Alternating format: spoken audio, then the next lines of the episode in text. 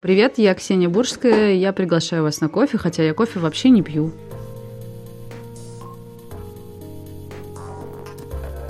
В 7 лет я придумала это, когда я написала книжку, книжку, когда я написала тетрадку 12 листов.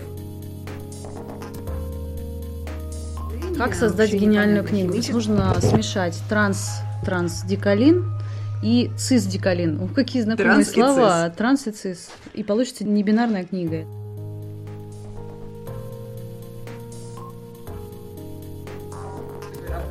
Офисе тебе помогает писать книги. Да, да. И на самом деле у меня была огромная с этим проблема во Франции. Я никогда не читала свои стихи, потому что мне не нравится их читать, я не умею их читать, я их не помню ни один.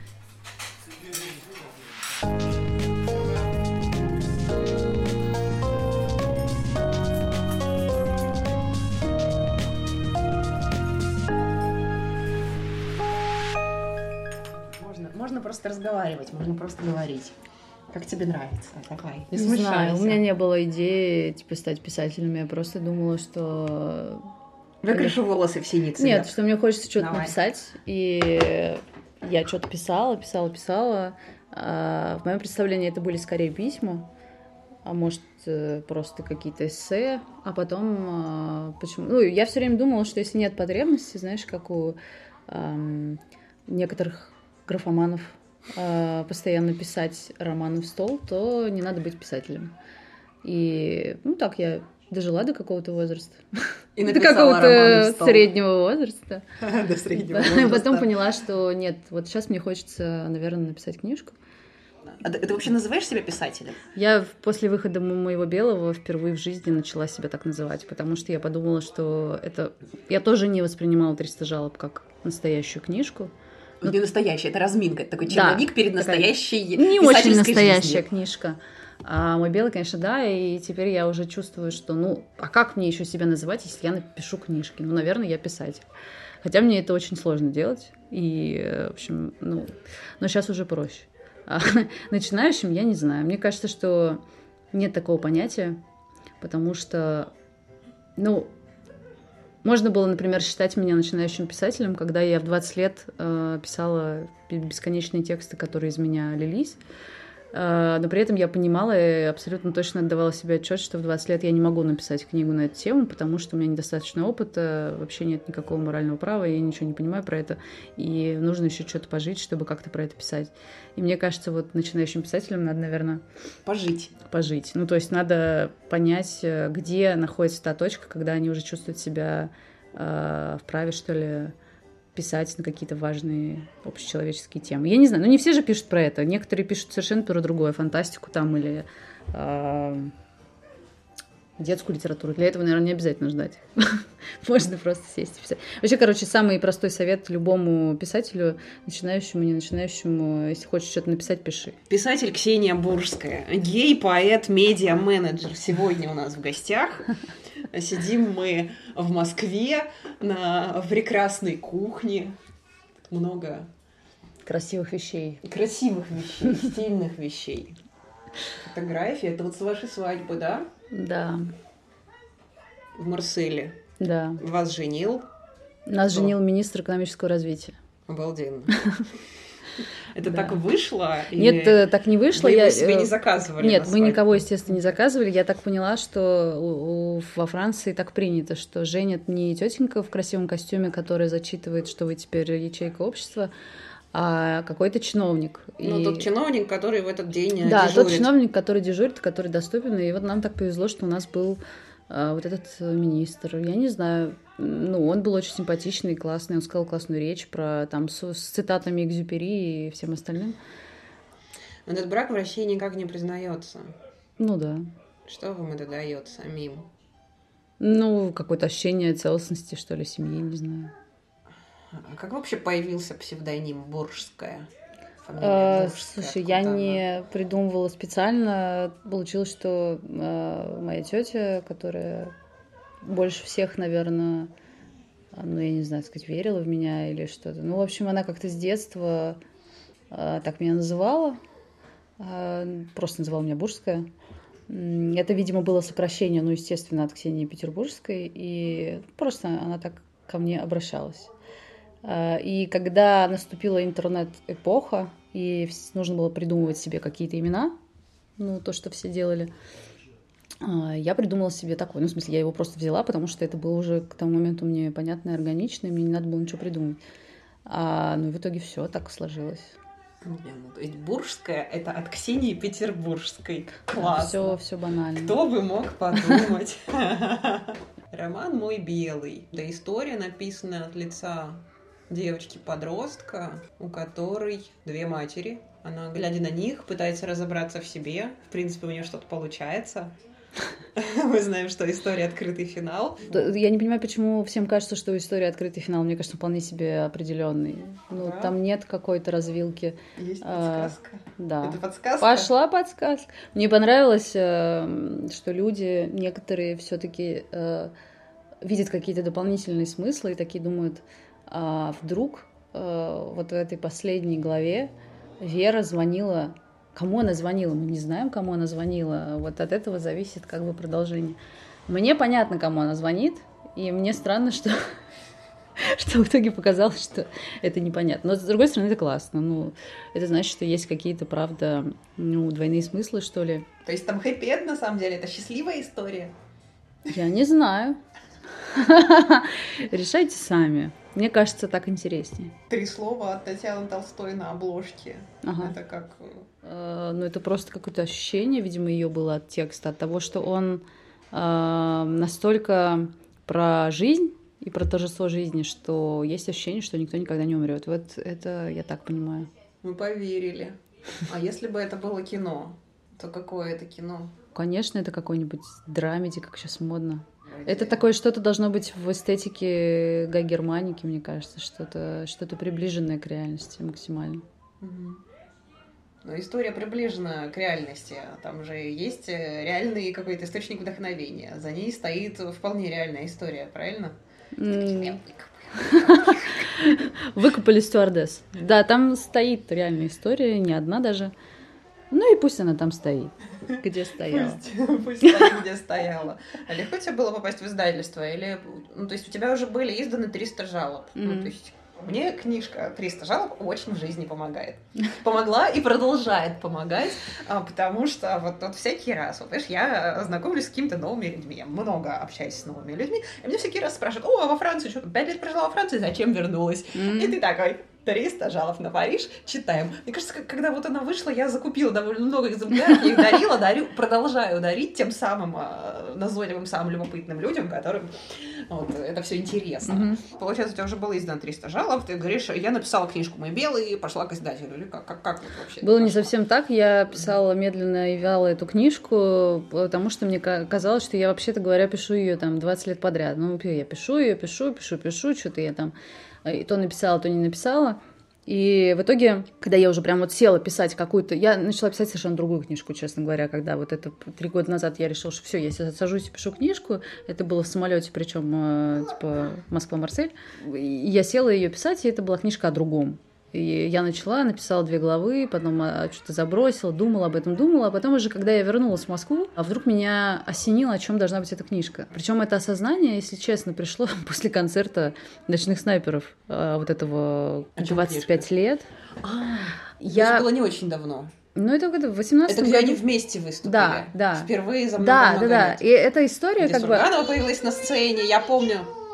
И почему-то мне э, очень сильно понравилось это ощущение, ну, в смысле, эта история была, как бы служила таким триггером. Я увидела, что вот они тоже там встретились через 100 тысяч лет, и мне почему-то показалось, что это какой-то классный момент вот этой вот внезапной встречи через много лет, когда, я не знаю, какая у них там реальная история, но я подумала, что вот это интересно, в момент этой встречи. И я подумала, что момент, вот этот сам момент этой встречи, он должен быть вот этим апофеозом, каким-то апогеем этой книжки, и к нему я начала вести разными дорогами вот этих персонажей. И это стала книжка о другом.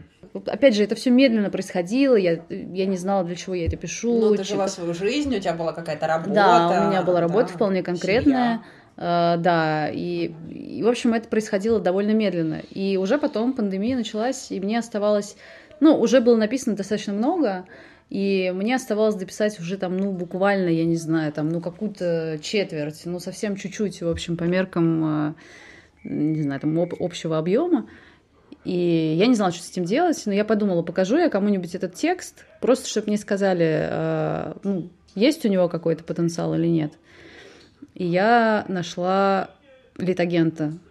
Я поспрашивала, мне посоветовали, и этим агентом оказалась там Анна Сухобок, и я ей прислала текст, и она мне сразу же ответила, что у текста огромный потенциал, он крутой, и, в общем, нужно его срочно дописать. И она поставила мне дедлайн. И, как известно, дедлайн — это музыка главное. Да, привет, Радмиле. Да, Снова привет, да. Радмиле. И э, поскольку надо мной теперь была муза в виде палки, э, работа пошла быстрее. И я, как бы вдохновленная тем, что это правда хороший текст, а, имея там какое-то этому подтверждение, я довольно быстро за неделю августа а, какого там 20 года, да, вот этого пандемийного, а, быстренько дописала его и дальше отнесла Юле Селивановой в издательство. И она приняла решение о публикации буквально за два дня, и что тоже было ну, для меня каким-то прям ошеломительным результатом. Ты удивилась, узнав, что твою книгу опубликуют? Нет, я удивилась, что это произошло так быстро. В том, что ее опубликуют, я, наверное, не очень сомневалась, потому что уже я была э, довольно сильно, ну, как бы настроена на это.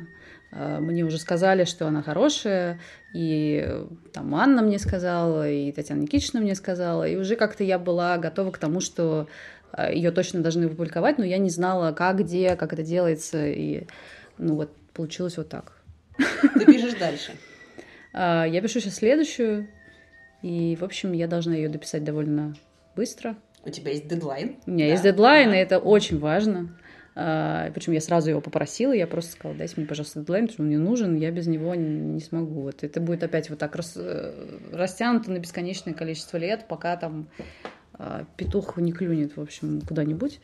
А мне бы хотелось все-таки, поскольку у меня есть э, еще одна история, которую я хочу рассказать. С этой книжкой, мне кажется, проще, потому что Uh, уже я поняла, как это делается. Хотя в некотором смысле страшнее, потому что я все время думаю, блин, ну я так долго писала первую, неужели можно быстро написать вторую, она будет такая же хорошая? В этом смысле сомнений есть.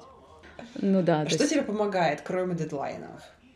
Ну, типа, вот у тебя есть история, которую хочешь рассказать, ты думаешь, ну, типа, как ее рассказать? Или ты сразу придумала? Не, знаешь... Знаешь, чем, ты уже знаешь, чем закончится? Нет, я не знаю. У меня есть... Э, я поняла, что я не умею работать структурно, ну, в смысле, вот придумать сначала скелет, каркас, там написать в этой главе. Да, да, да, да, арки. Вот в этой главе mm-hmm. будет вот это, а вот в этой вот это. Я сначала попыталась, думаю, ну окей, я примерно представляю, о чем эта история. Но в отличие от первой книжки, я точно знаю, о чем она. Ну, то есть, вот как бы синопсис я могу дать вот прямо вот сейчас, потому что я понимаю, oh. не дам. Давай. Потому, потому, что, потому что я понимаю, о чем она, да, mm-hmm. и, и вроде все понятно, э, и как писать понятно все, но э, когда ты начинаешь углубляться в мелочи, типа, о чем должна быть каждая, блин, глава, э, ты сталкиваешься с тем, что я, ну, я не знаю, о чем должна быть эта глава, и я такая думаю, ну ладно, раз я понимаю, о чем книжка, я сейчас это будет легко. Я сейчас сяду и напишу. Первая глава об этом, вторая глава об этом. Ну и, короче, я сажусь и понимаю, что я не могу так написать, я просто не знаю как. И э, лучше всего получается, когда вот я сажусь, такая, окей, у меня есть сейчас вдохновение, я вот э, чувствую, что сейчас попрет, надо срочно что-нибудь написать. И я сажусь, начинаю писать главу, и она уводит меня совершенно не туда, куда я думала. И это страшно интересно, потому что в этом есть вот этот процесс потока, когда ты вообще не понимаешь, ну то есть ты вроде думал, что это будет э, глава о чем-то, а когда ты начинаешь ее писать, она складывается совершенно про другое. И открываются там какие-то новые грани персонажа, и ты видишь какой-то совершенно другой поворот. Э, поэтому я не могу сейчас сказать конкретно, вот правда, будет она про то, что я задумала или нет, или в итоге это получится о чем-то другом. Ну ты, ну, ты довольна тем, что процесс именно так происходит? Ну, или... мне нравится, да. Ну, поскольку мне сложно структурировать, вообще как бы я не, не человек системы. То есть это всякий раз приключение такое? Да, я, ну, мне кажется, это классный. И, и главное, что это такой э, момент, правда, ну, входа в какой-то, ну, вот как, я не знаю, там Татьяна Никитична видит это так, что там она попадает в какой-то поток, ее там сверху на нее льется там или что-то. А у меня получается, что вот как будто меня куда-то ведет. Ну, то есть я реально не в этот момент не управляю этим, а оно как-то вот само там, и это интересно. Э, опыт Татьяны Никитичны тебе помогает. Вы общаетесь, советуетесь. Не, ну мы не советуемся, на самом деле, а вообще не советовались ага. ни разу по этому поводу. Ну, мы по поводу первой книжки немножко советовались. Ну, в смысле, я просто дала ей прочитать, и она там высказала какое-то свое мнение, но в итоге мне не очень получилось его использовать, потому что ну, как-то, опять же, чтобы использовать какие-то советы, нужно структурно подходить. Ну, то есть нужно тогда этот совет разложить на некое количество понятных действий. А я не могу, потому что я по-другому это делаю. И в итоге, ну, все равно получается, как получается. А вообще чаще всего это происходит так, что, опять же, я делаю это на работе, извините, пожалуйста. Ну, в смысле, я прихожу в офис, офис вообще это самое главное место, где классно делать э, ну, что-то писать. Потому... Да ладно. Ну как да, так вышло? ну потому что это спокойное место, где тебя никто не трогает, э, в котором есть все, что нужно: чашка, чай, еда, а, не знаю, там удобный стол и стул и и все. И дальше ты можешь что-то делать. И вот между там а, написанием реплик для Алисы, я понимаю, что у меня есть час, и я такая, ну классно, сейчас я пойду. У нас еще в офисе сейчас поставили такие, я их называю кабинки для порно. А, такие, ну, кабинки с такими желтыми лампами, как на даче. И они закрываются такими плотными шторами. То есть ты туда заходишь, садишься там и закрываешься. И вот дальше ты сидишь в этом замкнутом пространстве с желтыми абажурами и можно вот в этот момент поймать какую-то классную штуку. Хочу работать в Яндексе. Сейчас многие захотели работать в Яндексе.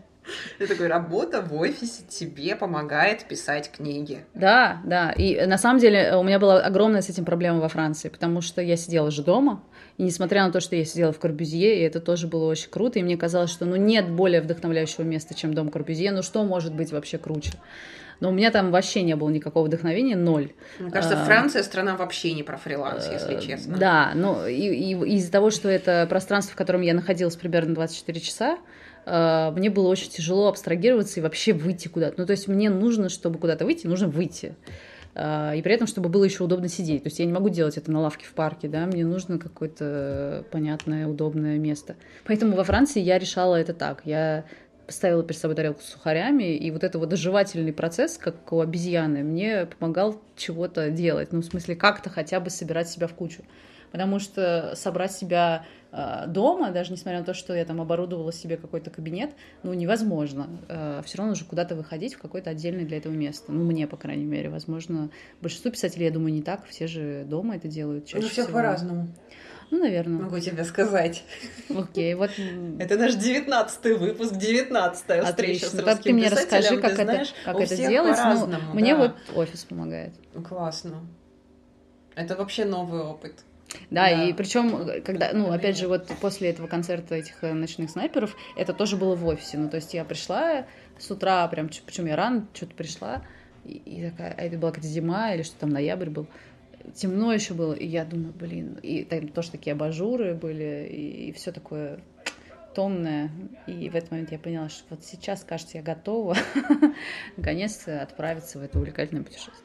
И тут ты поняла, о чем книга. Я стала ее писать. А мы с тобой познакомились еще, когда 300 жалоб только начали выходить. Мы говорим сейчас про книжку 300 а, жалоб на Париж еще. Mm-hmm. Какой это был год? Ты это тогда был была во Франции? 2017 год, я была 2017, во Франции. да. И я бы, опять же, ничего бы не писала, если бы я не пришла в проект э, Splash, да, который руководил Володя Яковлев. И у него была идея, что, типа, люди, которые где-то живут и чем-то интересным занимаются, могут написать онлайн-книжку о своей жизни. Ну, это как такая трансляция опыта в реальном да. времени. Ну, я тогда же, но если я каким-то образом уже была знакома с Радмилой, мне кажется, я и на тебя подписалась уже Сначала подписалась на Радмилу, потом на тебя. Я просто сейчас вспоминаю, Серьезно, я ей недавно сказала, выпуск, она да? говорит, вот, Русина от меня пришла а к тебе. Я говорю, нет, ты чё, говорю, она вообще читала меня, когда тебя еще не было. А может быть, да, может быть. Я не знаю, понимаешь, это тоже как-то все связано с э, Францией. Я помню, что были 300 жалоб, я помню, что даже переводили какую-то там твою главу на французский. Я помню, это была глава про вечеринки. Да, это была самая смешная глава этой книжки. Ну, реально смешная.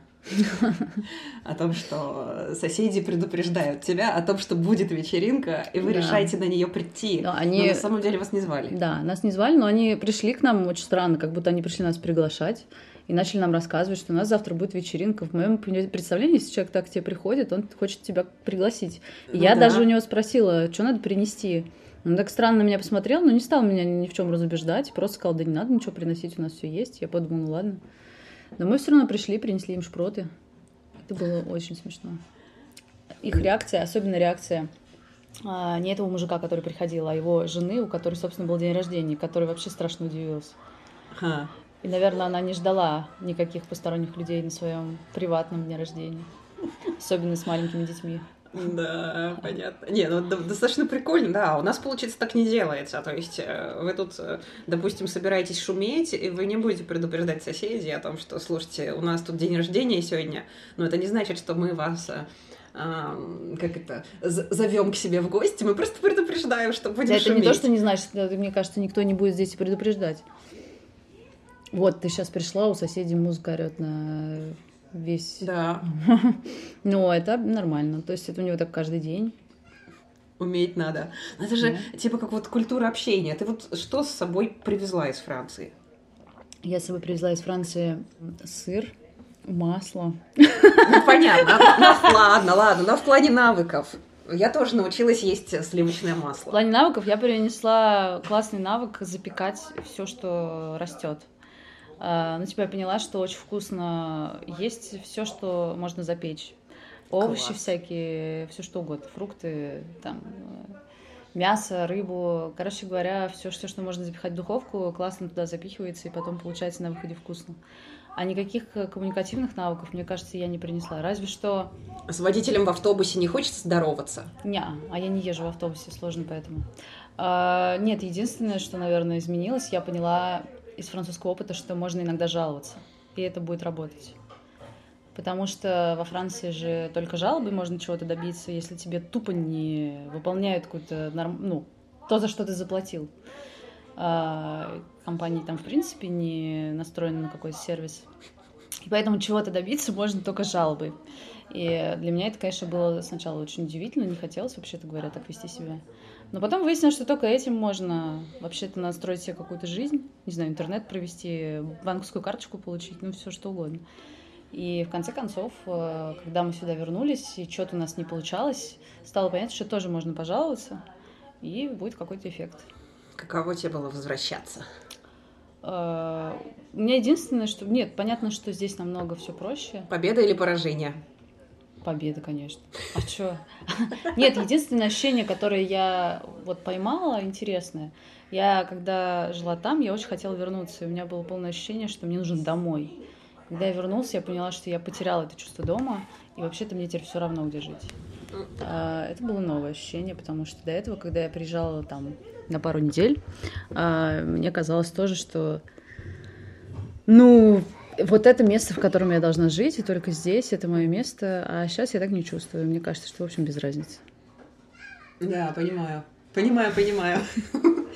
Ну, просто, видишь, у меня тоже есть вот опыт эмиграции, реэмиграции, и а, как я очень мало встречала здесь людей, которые мне говорили, слушай, ну ты вернулась, ну круто. В основном я слышала, слушай, что вообще вернулась, зачем, что тут делать, да? Ну, да. Ксюша, что тут делать? Просто, я вот в тринадцатом году вернулась, а во Франции в том же году приняли, собственно, закон о браках для всех так называемый le mariage pour tous, да, тоже закон, который очень серьезно, наверное, ну, можно сказать, что этот закон, который серьезно разделил французское общество, а, были точно так же выступления как за, так и против, но все равно этот закон прошел, и это большой был для них шаг. Хотя, может быть, страна в каком-то смысле не готова оказалась, да. А у нас в том же году примерно, ну, фактически в тот же момент приняли закон, так называемый закон о запрете гей-пропаганды. Mm-hmm. Наверное, уже поэтому этот выпуск придется пометить как 18 плюс. Началось. потому что. Я ни слова еще не сказала. А тебя уже цензурируют. Ну ладно, буду тогда материться. Пожалуйста. Материться. А материться, кстати, можно. У нас четыре слова есть, которые нельзя произносить. Да, а, какие? А, четыре, четыре корня, да. Такая бип, бип, бип и бип. В общем, у тебя обе книжки, которые вышли на данный момент, это 300 жалоб на Париж и «Мой белый», они обе 18+. Да, потому что я люблю мат. Я его с удовольствием везде употребляю. Потому что, мне кажется, ну, нет такого градуса страсти, если нет мата. Ну, не тяжело ну, без него. Русский человек может ругаться матом от восторга. Да, да и а, со второй книжкой было забавно, э, когда мы ее готовили, э, я рассматривала возможность убрать оттуда мат, чтобы было 16+. И я убрала оттуда мат. В первой версии, которую я сдала в издательство, мата mm-hmm. не было. Но потом выяснилось, что все равно будет 18+, потому что книжка для взрослых. Для взрослых. Но там же взрослых, нет, взрослых. простите, ни одной такой Сцены. Сцены. Сцены. Нет ни одной такой да. сцены. Но есть контекст. Ну, есть контекст. Э, есть контекст однополой семьи, которые, кстати говоря, ну да, две женщины, да, там жили вместе много лет. Ну, кого этим сегодня удивишь? Ну, видимо, кого-то удивишь. Поэтому там 18 плюс, и я этот мат благополучно вернула, кстати, чему я очень рада, потому что мне ужасно не нравилось э, те э, синонимы, которым я подвергла этот текст когда убрала Синонимы. мат. Например, помнишь, какие? Слушай, ну, например, да. слово «блядь» я заменила на слово «шлюха». Это было ужасно. Ну, как вообще можно? Это разная, разная коннотация этих слов. Ну, да. Разный эмоциональный да. окрас. Ну, короче, пришлось вернуть. Будем запаковывать дальше запаковывать. Давайте запаковывать. Да. В той книжке, которую я сейчас пишу, мата вообще очень много, и я решила, что я не буду себя ограничивать никак, не... потому что контекст сохраняется, а зачем я буду мучиться? А мат, ну это что? Ну это часть языка, это фольклор. Да. А тебе французский мат, кстати, как ты? Вот французский да, мат француз... выучила? С французским матом я познакомилась еще в школе, когда я первый раз съездила во Францию по, по обмену. И это было лет, не знаю, 14-15. И, естественно, первое, что я спросила у девочки, которой я жила, кстати говоря, она была с украинскими корнями. У нее была мама украинка, а отец француз. И... Но она не говорила по-русски. И я какими-то жестами, э, пантомимой ей объясняла, что я хочу узнать. И я говорила, э, по-моему, я не помню, как ее звали, но я говорила, как, э, вот, что ты говоришь, когда что-то падает тебе на ногу? Или, например, что ты говоришь, когда парень с девушкой делают вот это самое, вот посмотри, что я сейчас тебе покажу. В общем, мне нужно было узнать, и она довольно быстро поняла, буквально через там, в общем, мы хорошо сыграли в крокодила, и я через пять минут имела на листочке все слова французского мата. Прекрасно. Я их выучила уже тогда сразу. Поэтому ну, приехала я во Францию хорошо подготовленная. Это единственное, к чему я была готова, но мне ни разу не удалось это употребить. Вообще, ну, в какой-то момент, когда вот первое у меня было столкновение с французским безумием, когда я столкнулась с нашим соседом сумасшедшим, который украл у нас лампочки с балкона, я поняла, что вот в этот момент можно использовать это слово. Но мне нужно было его догнать для этого, чтобы ему это сказать. Ну, в общем, короче, как-то не пришлось. А я вот, кстати, не знаю, как с этим во Франции это с, с, с книжками, с матом в книжках, я совершенно не уверена. Я тоже не знаю. Надо открыть Бигбидера, наверняка там все есть. Точно. Мы забыли у него об этом спросить. В следующий раз спросим. Да, сейчас наберем звонок другу.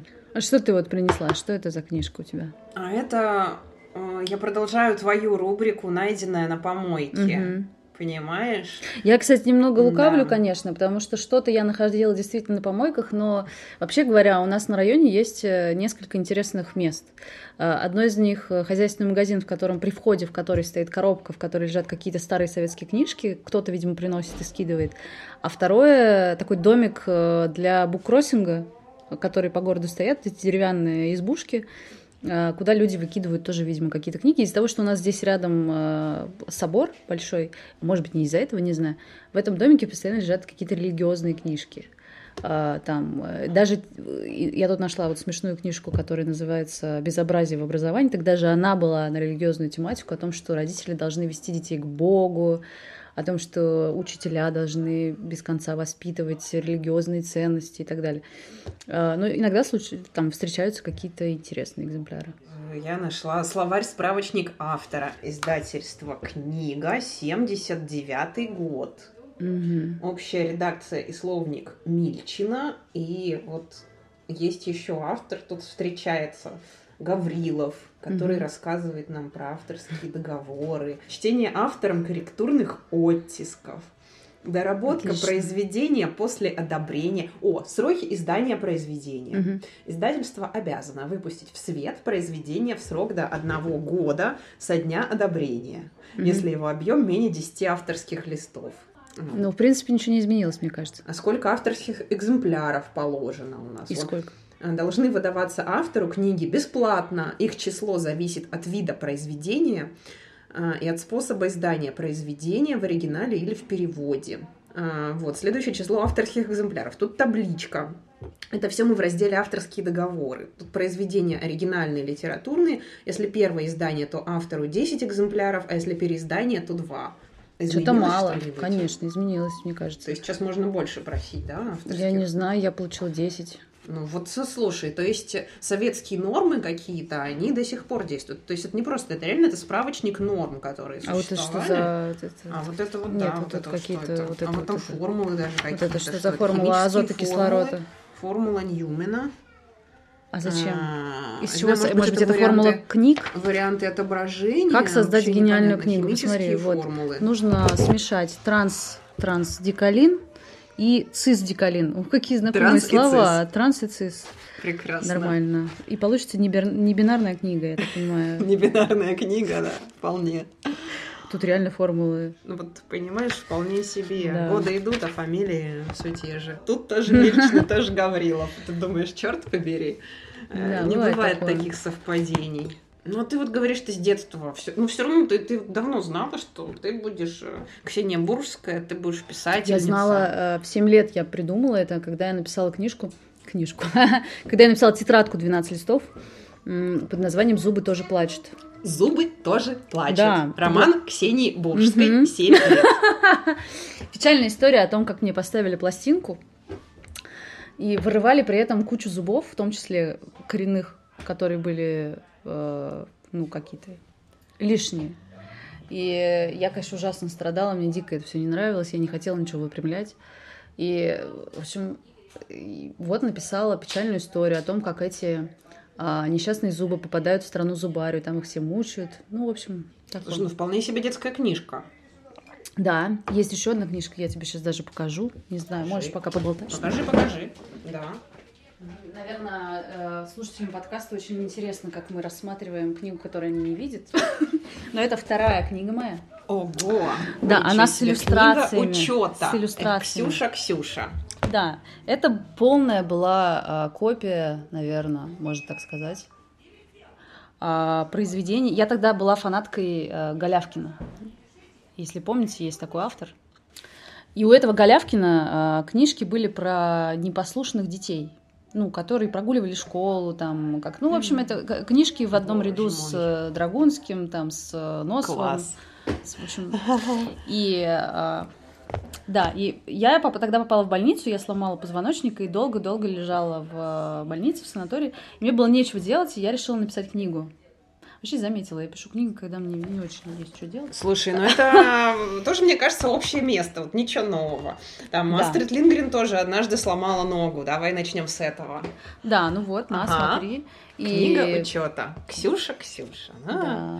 Плохие поступки Юлии и Ксении. Это была моя подружка лучшая, и мы с ней ассоциировали себя с э, героями всех этих детских книг. Единственное, что они все были мальчиками, а про девочек, как известно, книг таких нет, потому что девочки не дружат, видимо, между собой. Иллюстрации какие-то рисовала я, какие-то девчонка, Как с которыми здорово, лежали в что это все сохранилось. Да, Это какой же год получается? это 95-й. 95-й год издания. Да, Совершенно когда я уникальный экземпляр. На карантине в санатории «Огонек». Я об этом написала потом стихотворение, которое можно будет приложить. Однажды увидела Ксюша объявление. Приглашаются дети 9, 10, 11, 12 и лет так далее до бесконечности. хоровую студию. Вон, телефон даже. 105.5? Не-не-не, знаешь, пять, пять. э, самое прекрасное здесь Ага. это биография автора. Ой, такое есть, да, об авторе? Только тут только как бы фамилию поменяй, чтобы было всем все понятно. Но Ага. это потрясающий А документ. сейчас об авторе этой книги. Когда Ксения Буржская написала свой первый рассказ «Зубы тоже плачут», ей было 7 лет. А когда она стала начинать эту книгу, ей было 9 лет. Окончила в 10 лет. Она живет в доме 21. В общем, дальше по полный адрес А, и да. телефон. Отлично. Что самое и зовут ее, ну да, контакты автора, как связаться. Все подробности ищите на сайте, еще QR-код можно повесить, Да. чтобы удобно было. В общем, э, Рисунки автора, сноски автора. Некоторые рисунки еще Елены. Блядь, Да. ну, Прекрасно. да. Слушай, В общем, настоящий это артефакт. Вообще артефакт. Да. Часть четвертая. Летние каникулы. Глава первая. Ты уже знала, как это делается. Вот тут же и рисунки прямо. Ну, конечно. Прекраснейшее. Ну, в общем, после этого моя карьера писателя благополучно а, была поставлена на паузу, потому что потом я решила, что я буду журналистом. И довольно много лет я жила мыслью, что я буду именно журналистом. А зачем? Не знаю, мне казалось, что это классная профессия, что мне нравится писать, что я хочу быть журналистом. Ну и познакомиться со всеми можно, да? Да. Э, потом я, кстати, выяснила, что чтобы со всеми познакомиться, не нужно быть журналистом, а надо быть гинекологом. Это интересное было откровение, сейчас расскажу. Ну, хорошим врачом, да. Хорошим врачам а, всегда да, везет, да. Потому угу. что я была фанаткой э, одной питерской радиостанции и всех э, работающих там диджеев. В тот момент, когда все были фанатами каких-нибудь Агаты Кристи, там, Земфиры и всех остальных, я вот была фанаткой радиостанции.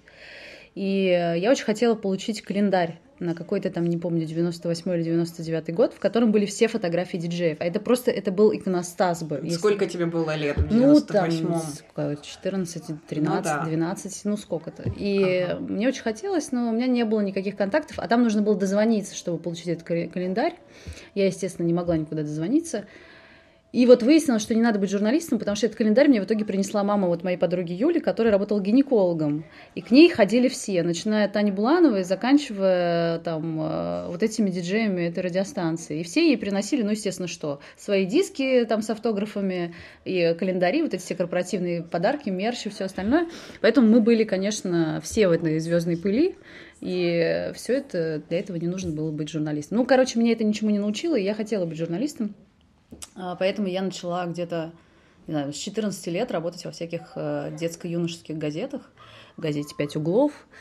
В общем, это закончилось тем, что я стала журналистом, поняла, что это не мое, и перестала быть журналистом уже там каких-нибудь... Ну, ты все равно пишущий человек. Да, но выяснилось, что журналист это не тот, кто пишет на самом деле, а тот, кто бегает за людьми, достает их ненужными э, мерзкими вопросами, э, спрашивает у них, сколько денег у них, э, не знаю, там, с кем они спят и, и все остальное, что меня совершенно никогда не интересовало. Поэтому для меня это оказалась работа таким насилием. Я потому что не хочу этим заниматься вообще никогда. А, и после, наверное, четырех, нет, даже, наверное, двух лет э, работы в деловом Петербурге, я стала в этом деловом Петербурге а, маркетологом, потому что это мне было ближе, комфортнее и понятнее. В деловом Петербурге вы познакомились с Полиной? Но в деловом Петербурге мы в целом познакомились вообще со всеми. Ну, в смысле, все люди, которые так или иначе потом появились в моей жизни, это были, были люди из делового Петербурга, даже Радмила, потому что она тоже работала в деловом Петербурге. А, ничего себе. А Татьяна Толстая тоже? Нет, Татьяна Толстая нет. Это какая-то совсем другая история. Это уже история, так сказать, нового времени. Но все а, люди до московской эры, и они были оттуда, и потом я очень многих перевезла сюда, в том числе Радмилу.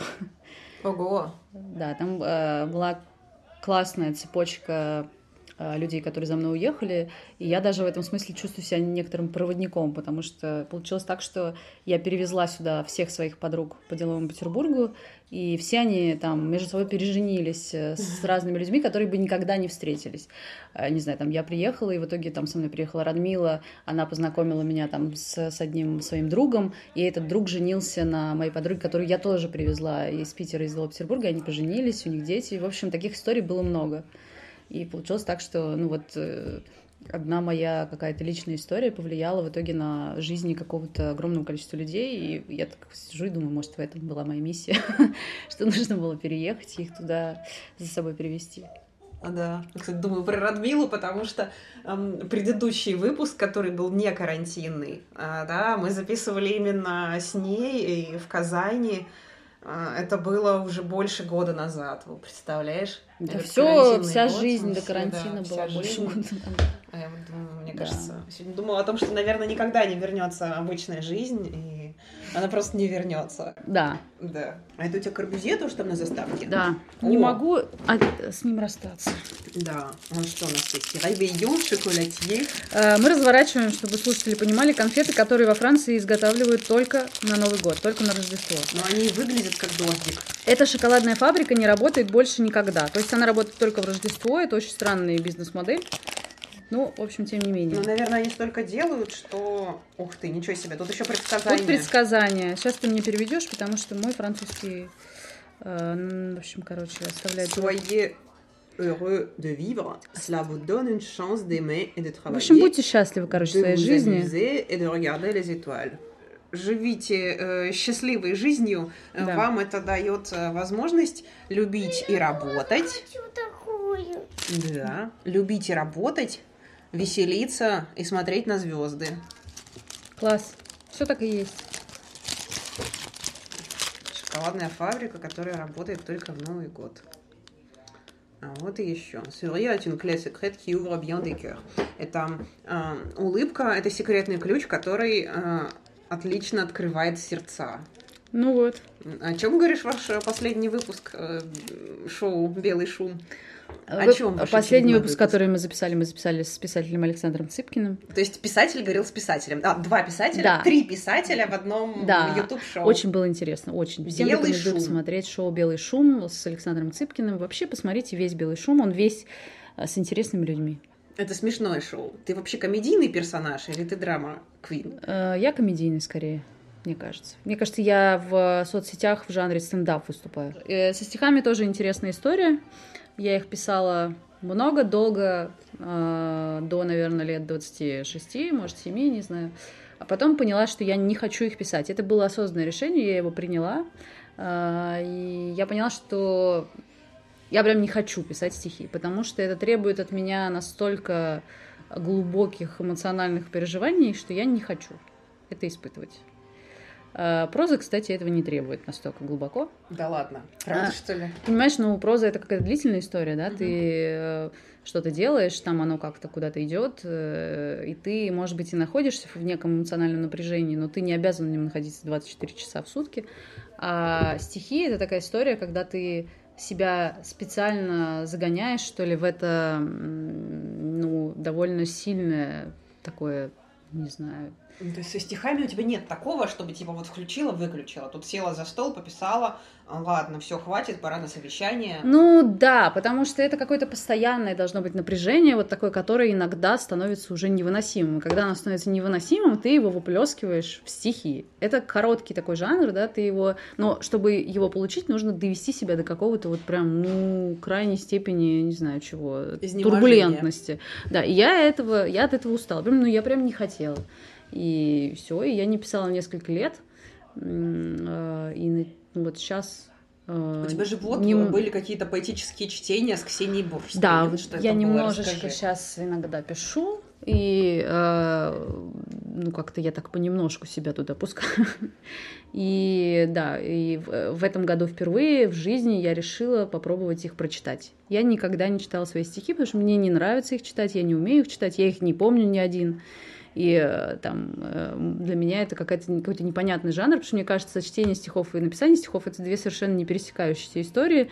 Есть люди, которые офигенно читают стихи, например, Светлана Крючкова, я вообще просто фанатка, как она это делает. А есть люди, которые их пишут, и не обязательно им для этого читать. Как мы знаем, поэты, как правило, читают свои стихи отвратительно, потому что это какой-то совершенно другой навык. То есть тебе Да. нужен чтец для этого. Да, мне нужен чтец. Внешний человек, Да. который будет читать твои Да. стихи. Э, О. это- и я, собственно, первый раз их вот прочитала, тут же получила массу отзывов, что стихи ваши прекрасные, читаете вы их э, отвратительно. И подумала, что, в общем, это совершенная правда, и, наверное, лучше бы это делал кто-то другой. Конечно, я бы очень хотела, чтобы это сделала Светлана Крючкова, но она немножко занята в БДТ, поэтому, может быть, это сделает кто-то другой. И я сейчас подумала сделать такой флешмоб, попросить э, разных классных людей просто почитать стихи, Давай попросим громко разных классных людей. Классные просто- люди, почитайте, выберите себе, я не знаю, я, наверное, куда-нибудь их запощу, или, может, я сделаю какой-нибудь типа сайтик, и можно будет там выбрать себе стихотворение и почитать его. Подумаю, как это организовать. Но если вы хотите, направляйте заявочку куда-нибудь в Инстаграм или Да. в Фейсбук. Мне Да, кажется, прям. Пишите Ксении классно. Буржской, будем читать стихи. Ну, чем это стихи? Они жизнеутверждающие? Да я тебя умоляю, пирожки? чего они же в них Там жизнеутверждены? драма? Нет, они... Там несчастная они- любовь, там они- разбитые сердца? Да, Давай. там все это. Они это. сильно драматичные, и они все про любовь, да. Ни одного стихотворения нет там про политику. Наверное, одно. Э, Оно все равно про любовь, но там упоминается митинг. А я вот, кстати, я, я, я стихотворение про Алису недавно услышала. у Да, Михаила. Чевини, да. Мне прям очень понравилось. Но это классно, мне кажется, она, она должна этим заниматься, она должна входить в э, вот этот вот современный контекст, потому что она, правда, часть уже этого какого-то ландшафта. А ты прям сама пользуешься Алисой. Да, у меня в каждой Много. комнате стоит, В каждой комнате. да. Не расстаюсь с ним. Она тебе, наверное, знает, что это такое, что не знает никто больше. Самое главное, ты же все, что говорит голосовой помощник Алиса, это, это получается, все ты написала. Не совсем так. А как, это- как это вообще работает? Ну, в Алисе, Алиса это все-таки искусственный интеллект. Ну, там Э, есть команда кон- которая Нет, команда, делает, это безусловно, да. есть, и не одна, там людей. очень много команд, которые этим А занимаются. все ты главный разным. спичрайтер. Я спичрайтер. То есть Я- ты как, э, вот, не знаю, наверное, у Путина есть спичрайтер. Да. там. Именно так. У Путина есть спичрайтер, у Алисы тоже есть спичрайтер. А, Ну, я занимаюсь, понятное дело, не только словами. Знаешь, у меня есть тренер по боксу. Я занимаюсь боксом. И мой тренер такой, Саня, он э, ровно как в тех анекдотах, когда тренеры задают очень странные вопросы, вообще спортсмены, задающие странные вопросы. И он знает, что я работаю с Алисой, и каждый раз, когда я прихожу на тренировку, он меня спрашивает, ну что, сколько слов написал сегодня? Вот это примерно из этой серии понимания вообще людей, как это все устроено. Ну, устроено немного не так. Она искусственный интеллект, и она на очень многие вопросы отвечает сама. Сама, прям Да. реально сама. Да. Потому что, ну, она училась на там, российском интернете, она учится каждый день, когда взаимодействует с людьми. Ну, то есть у нее есть какой-то собственный, э, собственное Опыт. мнение, собственный опыт, да. А, но есть какие-то вещи, которыми управляем мы. А, это сценарии, это какие-то навыки. И, конечно, в, в общем, мы задаем ей понятные границы. Ну, о чем она может говорить, о чем не может. Потому что если бы у нее не было границ, понятно, она бы вообще имела бы мнение по любому вопросу. А это не совсем хорошо иногда. Так или иначе, твоя деятельность, она связана и с литературой, и с текстом. А, Будь ты журналист или спичрайтер, а, у голосового помощника все равно ты создаешь э, смыслы, ты создаешь э, э, контент и упаковываешь его в виде текста. Ну да, Так что, в общем, работа тебе помогает писать книжки. да. Потому что на самом деле, ну, работа над персонажем это же то же самое. Ну, то есть, неважно, пишешь ты книжку или ты а, работаешь с голосовым помощником. О, вот это очень круто. Это правда очень круто. Познакомишь нас с Алисой? Да, давайте. Нет, скажи, кто такая Ксения Буржская? Нашла в интернете Ксения Буржская, выпускница направления реклама и связи с общественностью СПБ ГЭТУЛТ, журналист, пиар-специалист, маркетинговый аналитик, писатель, поэт. Человек, живший в Петербурге и Москве, попробовавший Париж на вкус, работавший с уникальными людьми и занимающийся разносторонней деятельностью, рассказала о ЛТ, первых профессиональных шагах и поиске своего призвания. Алиса, стоп. Алиса, браво! Включаю «Браво»,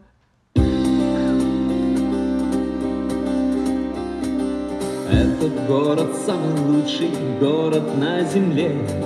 Он как будто нарисован мелом. Спасибо! Это твой соавтор. Да. Кто у кого соавтор? Это человек, который просит меня написать детскую книжку, которую я не напишу, потому что я не умею писать детских книжек. М.